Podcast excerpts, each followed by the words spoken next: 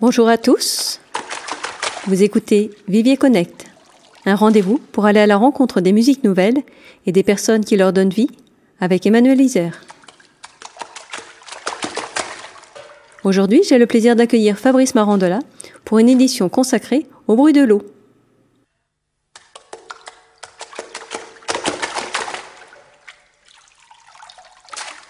Fabrice Marandola est professeur de percussion et de musique contemporaine à l'école de musique Schulich de l'université McGill.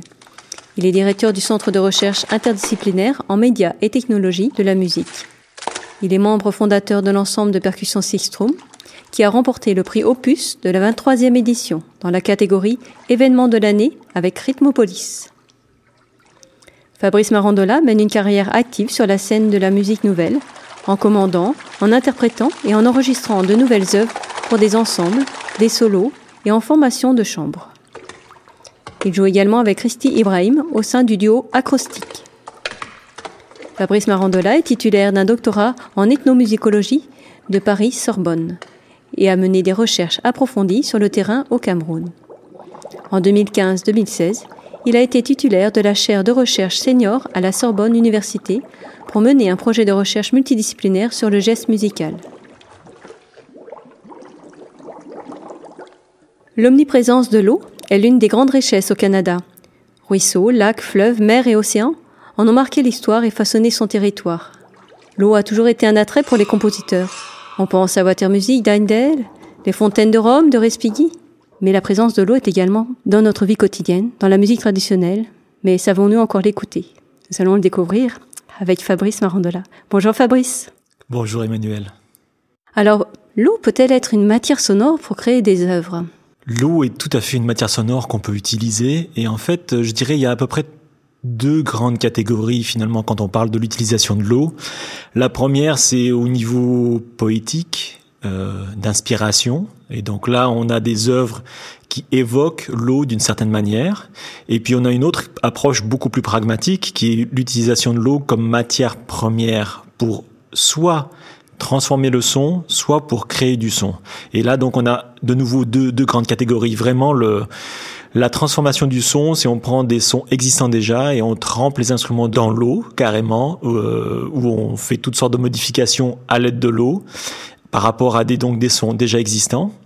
Ou alors, on utilise l'eau comme vraiment la matière première qui va créer euh, le son elle-même.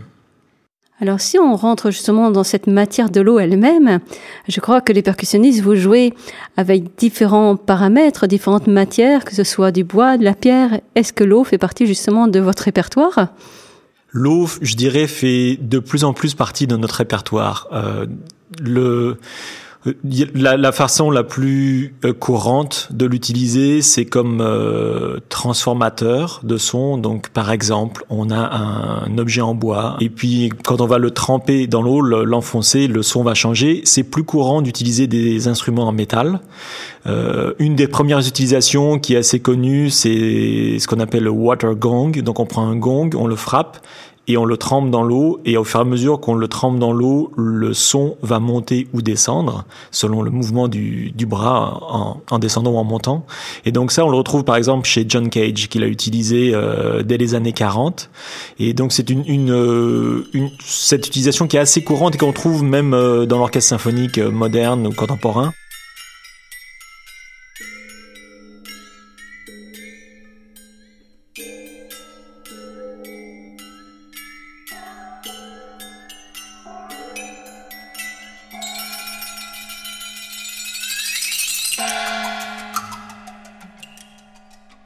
Tous les instruments en métal, euh, tout ce qui est cloche, par exemple, les cloches à vache, les cloches accordées, euh, qui se prêtent très très bien au jeu, parce que comme c'est une, on a une ouverture dans la cloche, euh, selon la quantité d'eau euh, qu'on met à l'intérieur de la cavité, on va avoir différentes transformations du son, etc., etc. Donc le jeu est beaucoup sur aussi si on utilise par exemple un tube, un tube en métal qu'on frappe et qu'on plonge dans l'eau, eh bien on raccourcit la longueur du tube résonnant, ça change aussi le, type de vibration et donc on, change vraiment le timbre. On change à la fois la hauteur du son et on change le timbre. Et donc ça, c'est tout un jeu qu'on a. Euh, ça complique un peu la vie du musicien parce qu'avoir un bac d'eau, c'est jamais très simple euh, à gérer sur une scène.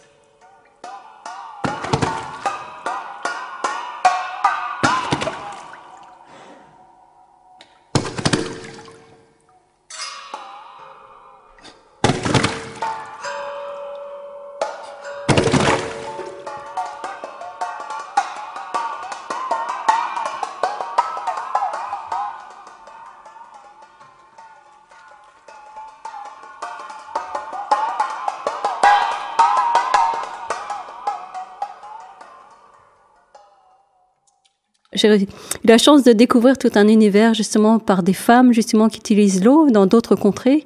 Euh, Est-ce que c'est un volet que tu pourrais évoquer pour nous? Euh, justement c'est cette utilisation de l'eau finalement euh, dans la vie quotidienne par des chants ou mais c'est l'eau qu'on entend. Oui, alors là, on est vraiment dans l'utilisation de l'eau en tant que euh, matière première, je dirais. En fait, ce à quoi tu fais référence, ce sont des, les jeux que les femmes font. Et alors, c'est intéressant parce que on a des exemples, par exemple, au Vanuatu, euh, en Océanie. Euh, moi, j'en ai vu quand je faisais mes, mes, recherches sur le terrain au Cameroun, dans le centre du Cameroun, euh, où les femmes vont à la rivière et quand elles prennent leur bain ou quand elles vont faire du, du lavage, ou quand il y a des pêches collectives aussi, il y a un moment de, de jeu où les, les, paumes sont enfoncées plus ou moins euh, profondément dans l'eau et donc on crée euh, des sons différents. Et elles ont d'ailleurs une virtuosité assez incroyable parce qu'elles arrivent à maîtriser la hauteur des sons qu'elles produisent. Donc on entend même des mélodies et on a des jeux rythmiques en fait. Donc ce sont à la fois des, des, des jeux dansés, rythmés, avec le mouvement de, des mains qui crée un chouf, chouf, chouf, chouf euh, continu. Et puis on a des, des sons avec les moments où on enfonce la main, donc dou, dou, dou, dou, dou. Et on entend vraiment ces espèces de sons très... Euh, quasiment parfois c'est tellement précis au niveau de la hauteur euh, qu'on oublie presque que c'est de l'eau en fait. C'est vraiment euh, très intéressant et c'est d'une pratique qu'on retrouve euh, ben, à peu près sur toute la surface du globe. Donc c'est assez aussi intéressant de, de, de, voir ça. Et ce sont des jeux, des, des, des jeux. Il y a toujours, euh, chaque fois que moi je l'ai vu faire, il y a toujours une, des grands éclats de rire à la fin. Euh, et puis tout le monde finit par s'asperger. C'est vraiment le. C'est souvent les, les, les, filles, les jeunes filles qui le font. Et quand les, les femmes adultes le font, elles retrouvent leur spontanéité de jeune fille en fait.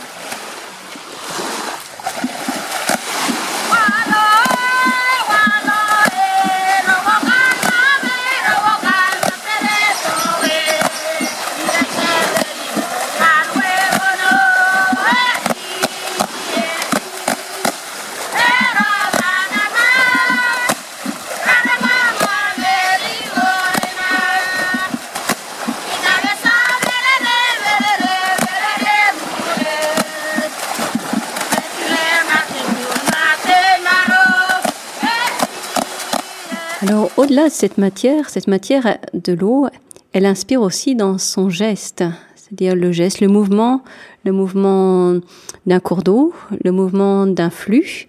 Euh, et donc c'est aussi une source d'inspiration pour certains compositeurs, euh, notamment euh, l'autre se transformant en, glace euh, devient euh, débâcle. comment se traduit justement ce, cette raréfication du, du flux dans ces, ces œuvres? Ben, en fait, euh, donc c'est Alain Alain Perron nous a écrit euh, cette pièce Débâcle en 2016, donc elle est écrite pour Sixstrom.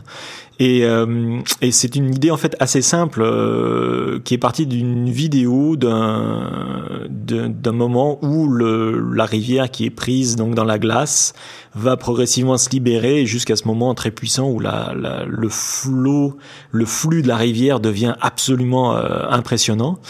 Et donc le, le, la pièce qu'il a écrite est en, trois parties. Une, une, partie, une introduction euh, assez libre, avec euh, justement on utilise des, des, petits sons résonnants et des petites choses qui vont, euh, qui sont un peu une évocation de, de, de ce qu'on ressent quand on est euh, près d'une rivière gelée, quand on est sur une rivière ou un lac gelé, euh, quand il y a, y a l'air est, est, à la fois très sec, euh, et puis on a l'impression qu'il y a une résonance qui se crée, en fait, un, phénomène acoustique quand on est sur sur ces grandes étendues gelées où la propagation du son, euh, je trouve, en tout cas, euh, ce, ce, on a on entend beaucoup d'aigus, on a beaucoup de, de, de, de, petites résonances comme ça, et donc je trouve que le début de sa pièce évoque un petit peu ça. Et donc petit à petit, il y a une augmentation de, de la de, de, l'énergie euh, de la pièce. On a une deuxième partie qui commence avec un solo de vibraphone, deux vibraphones qui se répondent, et petit à petit d'autres instruments qui commencent à instituer une espèce d'ostinato qui, qui va en grandissant pendant plusieurs minutes, jusqu'à ce qu'on arrive à la dernière scène, je dirais, où là, on commence à avoir la, la, glace qui craque, et là on part sur une improvisation qui devient de plus en plus euh, débridée jusqu'à une explosion euh, absolument incroyable. Et, et je pense que ça rend bien compte un peu de ce registre incroyable depuis euh, le son qui est petit, fin, des, des, répercussions, des résonances qu'on entend, qu'on perçoit, qu'on imagine presque, jusqu'à cette puissance inexorable face à laquelle on voit qu'on ne peut absolument rien. Et donc c'est vraiment tout le spectre finalement de l'immobilité jusqu'au maximum d'énergie.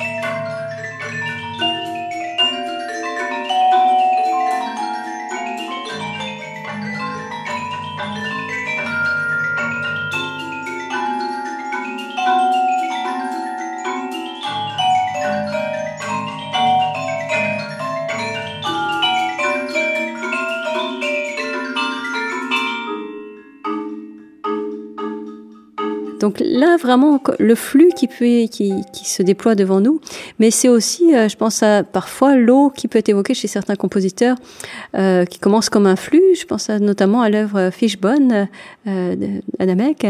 Euh, là, on a aussi des éléments du geste. Il y a aussi ce phénomène de transformation. Est-ce que tu pourrais nous l'évoquer justement dans cette pièce d'Adamek, justement oui, alors ça c'est une pièce qui est vraiment absolument fascinante, la, la pièce d'André Janamek, euh, Fishbone, je crois qu'il a composé en 2007, et c'est une, euh, une, une pièce où on a justement donc tout l'utilisation de l'eau directe, donc pour la transformation des sons, comme je l'évoquais euh, au début.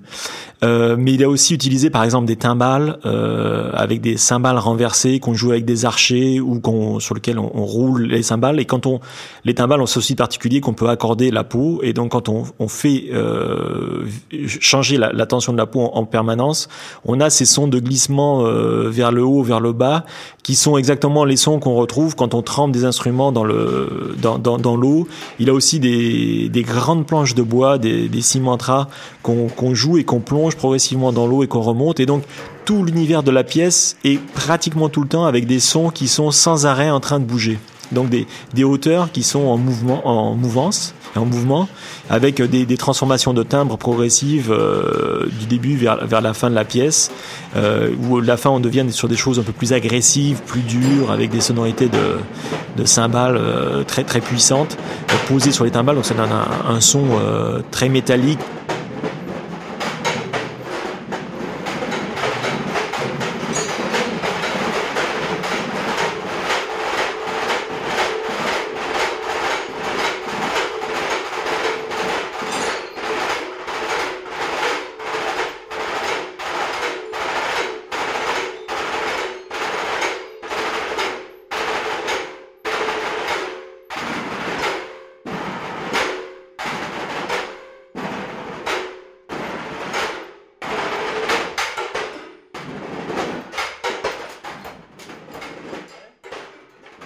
Il utilise aussi des techniques que j'avais encore jamais vues où on utilise des, tubes de, métal résonnant qu'on joue, mais dans lesquels on souffle. Et, en soufflant, c'est comme dans une flûte de pan, mais en, faisant varier la hauteur du son, mais en même temps on joue d'autres instruments, donc c'est assez virtuose en fait euh, du point de vue de la manipulation des instruments. C'est en fait pour nous tout un défi parce que c'est un instrumentarium un peu euh, un, un, peu inusité avec des choses relativement simple, mais le fait qu'on est constamment en train de jouer avec l'eau, dans l'eau, hors de l'eau, rend le, le, tout assez compliqué. Et puis euh, c'est c'est une, euh, une pièce où on est six instrumentistes et, les choses passent d'un à l'autre de façon continue en fait. Et, et ça c'est vraiment euh, c'est vraiment assez remarquable dans l'écriture et c'est à la fois euh, surprenant et, et on, on a l'impression qu'on connaît cette musique. C'est c'est c'est vraiment euh, ce phénomène étonnant où on a l'impression d'avoir quelque chose qu'on a toujours connu euh, sans l'avoir jamais vraiment entendu, mais on l'a déjà entendu quelque part. C'est vraiment euh, une, très belle pièce. On a l'impression qu'il y a vraiment un, voyage à travers cette pièce, comme si on était en mouvement. L'eau nous pousse finalement dans cette pièce? Je sais pas si elle nous pousse, mais euh, ça, ça, donne vraiment cette évocation, comme quand on est un peu sur un bateau ou si on somnole. Euh, il y a un moment, où on sait plus trop où on est. On sait qu'on est en mouvement, mais on sait pas exactement où on est. Si on est en haut, en bas du mouvement, euh, ça donne un petit peu cette impression-là par moment. Euh, ça, ça, donne pas vraiment le mal de mer quand même, mais mais on a cette évocation en fait de ce, ce mouvement continu.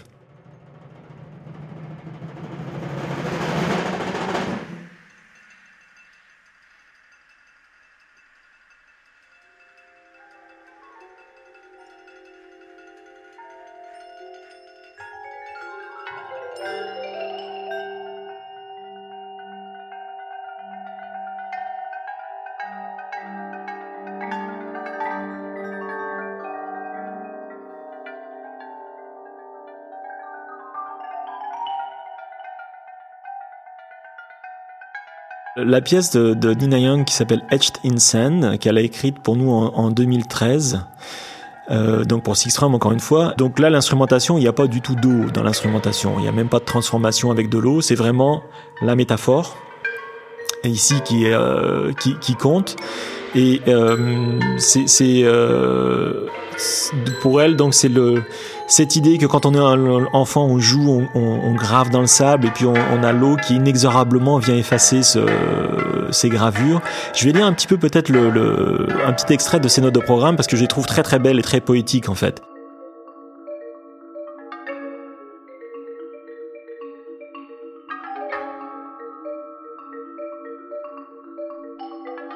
Je me souviens enfant passer des heures au bord de la mer, gravant des dessins dans le sable compact et humide, à la limite de la plage et de l'eau. Dos au soleil, je me délectais de la beauté de ces œuvres éphémères que je créais avec le sable pour canevas et pour tout styler, une coquille glanée sur le rivage. Le soir venant, la marée se mettait lentement à remonter, le mouvement régulier de ces vagues murmurant le souvenir du temps qui passe. Léchant tout d'abord la grève, l'eau approchait irrésistiblement de mes gravures, et tandis qu'elle se faisait de plus en plus pressante, j'attendais, tendu par l'anticipation, le déferlement aveugle des rouleaux fondant sur la plage.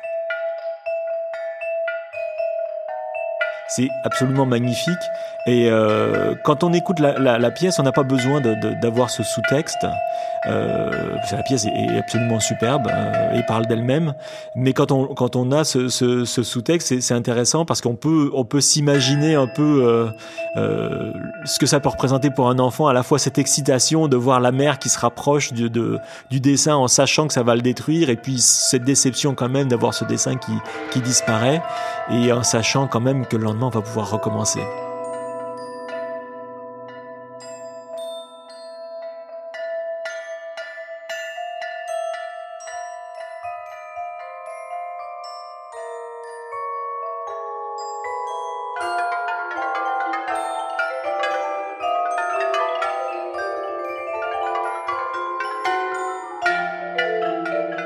l'ensemble Sixstrom, euh, tellement passionné par cette thématique de l'eau, a passé commande à trois jeunes compositeurs. Euh, c'est quoi le cahier des charges de ce projet, justement, de passer des, des œuvres en rapport avec l'eau? Donc ça, c'est le projet d'or et de pluie, d'or A-U-R-E, qui est en fait un petit vent léger dans ancien français. Euh, et puis évidemment, on joue sur le, côté or, euh, le, métal brillant et précieux. L'idée, c'était d'avoir des œuvres qui qui puissent, qui utilisent euh, le traitement électronique et l'eau, avec l'eau comme présence pas forcément centrale, mais importante. dans le et, donc on joue l'eau. Là, on la manipule une fois encore, soit l'eau directement. Euh, il y a par exemple une de ces trois œuvres euh, où on a un petit moteur d'aquarium et il y a donc de l'eau qui est pulsée dans le à l'intérieur du bassin euh, du bassin dans lequel on met de l'eau et on a des microphones contacts qui sont collés contre le, le bassin qui vont chercher ces sons là qui vont en fait capter un peu le, les bulles à l'intérieur. Donc on utilise des bulles d'eau euh, carrément. Euh, et puis après toutes les transformations dont j'ai parlé avant. Euh, donc ça c'était vraiment le, le, cahier des charges. Et on, avait un autre cahier, aspect qui était que on voulait concevoir des structures euh, mobiles, donc sur roue, nos instruments sur roue avec des batteries et tout le système électronique embarqué, les micros embarqués, les, les, les haut-parleurs embarqués pour aller vous jouer en fait à l'extérieur. Le but du jeu étant de pouvoir aller jouer dans les parcs, aller jouer euh, dans la rue, aller jouer là où les gens sont en fait, et puis leur proposer en fait une, une petite forme euh, assez intime parce que la musique n'est pas très puissante. À chaque fois, on pense à la percussion, ça va jouer trop fort, très fort. Là, c'est pas le but du jeu. Il y a des moments évidemment qui sont assez puissants. Il faut quand même euh, faut quand même s'affirmer. Mais euh, on joue beaucoup dans la subtilité. Et ce qui est très intéressant, c'est que les trois compositeurs ont travaillé de la même façon, euh, avec des, des, un peu comme des, des, des systèmes de pédales de guitare euh, où on a des, des effets qui sont préconçus et que eux pouvaient travailler à l'avance. Et euh, chacun vient avec euh, avec ses modes de, de, fonctionnement. On a trois œuvres qui sont assez différentes, ce qui est très intéressant dans la conception, mais qui se complètent. donc on a créé en fait une espèce d'œuvre triptyque de, de 15-20 minutes euh, qui, qui s'enchaînent en fait, où les trois pièces peuvent être jouées indépendamment mais peuvent aussi s'enchaîner.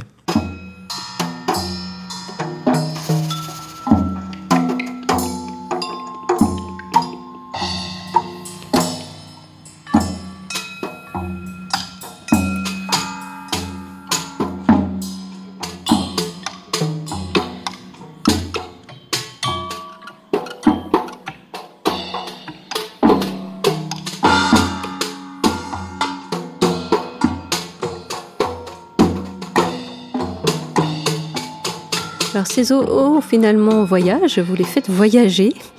Euh, Est-ce que si on rentrait un peu dans le détail de ces œuvres, euh, justement de ces trois œuvres, tu dis qu'elles elles ont des, points communs et quelles seraient leurs différences justement? Est-ce que donc on a un instrumentarium, mais sur le plan de euh, de la matière sonore ou du processus, si on parle par exemple de la pièce de Léa Boudreau, qu'en est-il? Léa, euh, c'est, euh, elle, a ajouté un petit côté ludique. On a des, quand on écoute la pièce, on a des résonances et quand on a fait une des répétitions à côté de l'université de Montréal, à la faculté de musique où nous sommes en résidence, on s'est mis à l'extérieur. Il y a un petit coin où il y a, on a l'impression d'être un peu dans la forêt et, euh, en réécoutant le, tout, il y a des, elle utilise une flûte à coulisses. Et donc, on a l'impression d'avoir des, des, oiseaux qui se baladent là-dedans. On a des, des, des sonorités d'un seul coup. On se croirait dans une forêt exotique imaginaire. Et euh, il y a un côté comme ça très très ludique, euh, euh très léger dans dans dans, ce qu'elle a écrit, avec des, choses qui, qui se font. C'est un, un grand mouvement, comme une espèce de grand crescendo qui part d'un son de gong, d'opéra de Pékin. Donc c'est les gongs qui eux-mêmes, quand on les joue, ils ont un glissando, ils font doum, donc ils montent. Et là, on est évidemment dans cette idée de l'eau qui va toujours nous, nous, transformer la hauteur de son. Et puis ça commence comme ça très tranquillement et c'est un espèce de, de, grand crescendo euh, qui, qui va progressivement. Et, et, par exemple, ça vient euh, en contraste complet avec la pièce de, Samuel Boboni euh, à grand fracas, qui utilise beaucoup plus des moments où on a de, comme si on, cette impression où on gèle, on fige le son. Donc on, est en train de faire des choses assez intenses. Et puis là, avec le traitement électronique, on capture un, court moment de ce son et on va le, le, transformer, on va le saturer. Donc un, une utilisation beaucoup plus euh, rythmique en fait euh, de tout ce système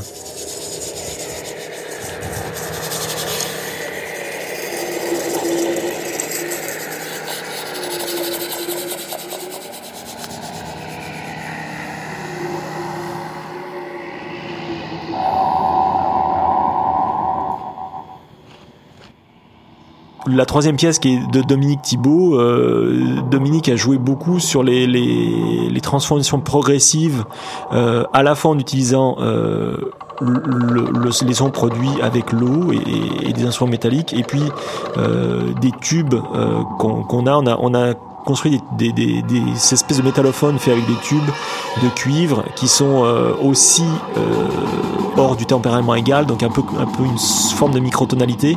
Et il joue beaucoup avec ça en fait euh, dans, dans, toute une partie de sa pièce, avant des éléments aussi plus rythmiques. Et là, il s'amuse à jouer avec le temps en fait, avec des décalages de temps. Euh, et puis on a toute une partie aussi dans le début euh, qui joue avec le, le, le, les sons qui sont captés dans l'eau. Donc c'est là où lui il utilise beaucoup les hydrophones. On a des, on a à la fois des, capteurs sur le sur le bassin d'eau, on a des hydrophones, donc des micros qui se placent dans l'eau. Dans chaque bassin, on capte vraiment le son de l'eau elle-même en fait.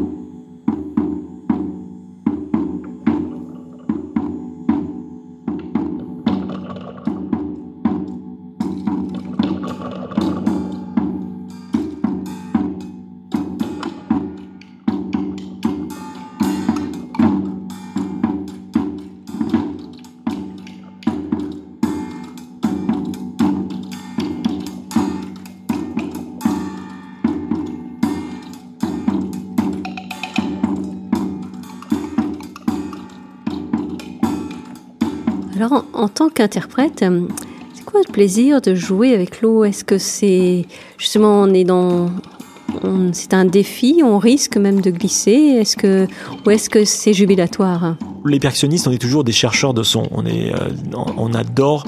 On est percussionniste aussi parce qu'on aime explorer, on aime euh, avoir n'importe quel objet qu'on approche, on, en utilise, on écoute la, capacité sonore de, de, cet objet. Ça devient quasiment une déformation euh, professionnelle. Et donc l'eau nous apporte la possibilité de d'agrandir en fait notre, terrain de jeu.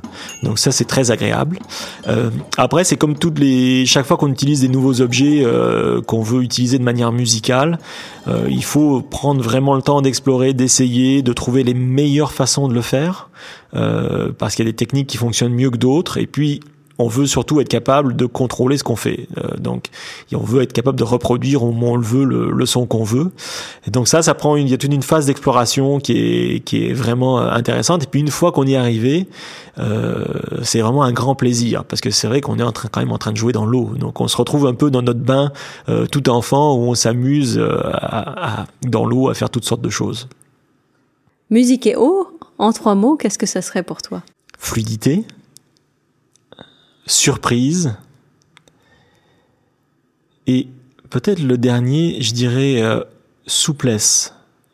Et, en fait, parce que c'est cette impression qu'on a d'avoir quelque chose qui n'est jamais, au contraire de tous les instruments de percussion qui ont quelque part euh, une certaine forme de rigidité, l'eau euh, offre la plupart du temps l'inverse. Et donc ça, c'est vraiment intéressant.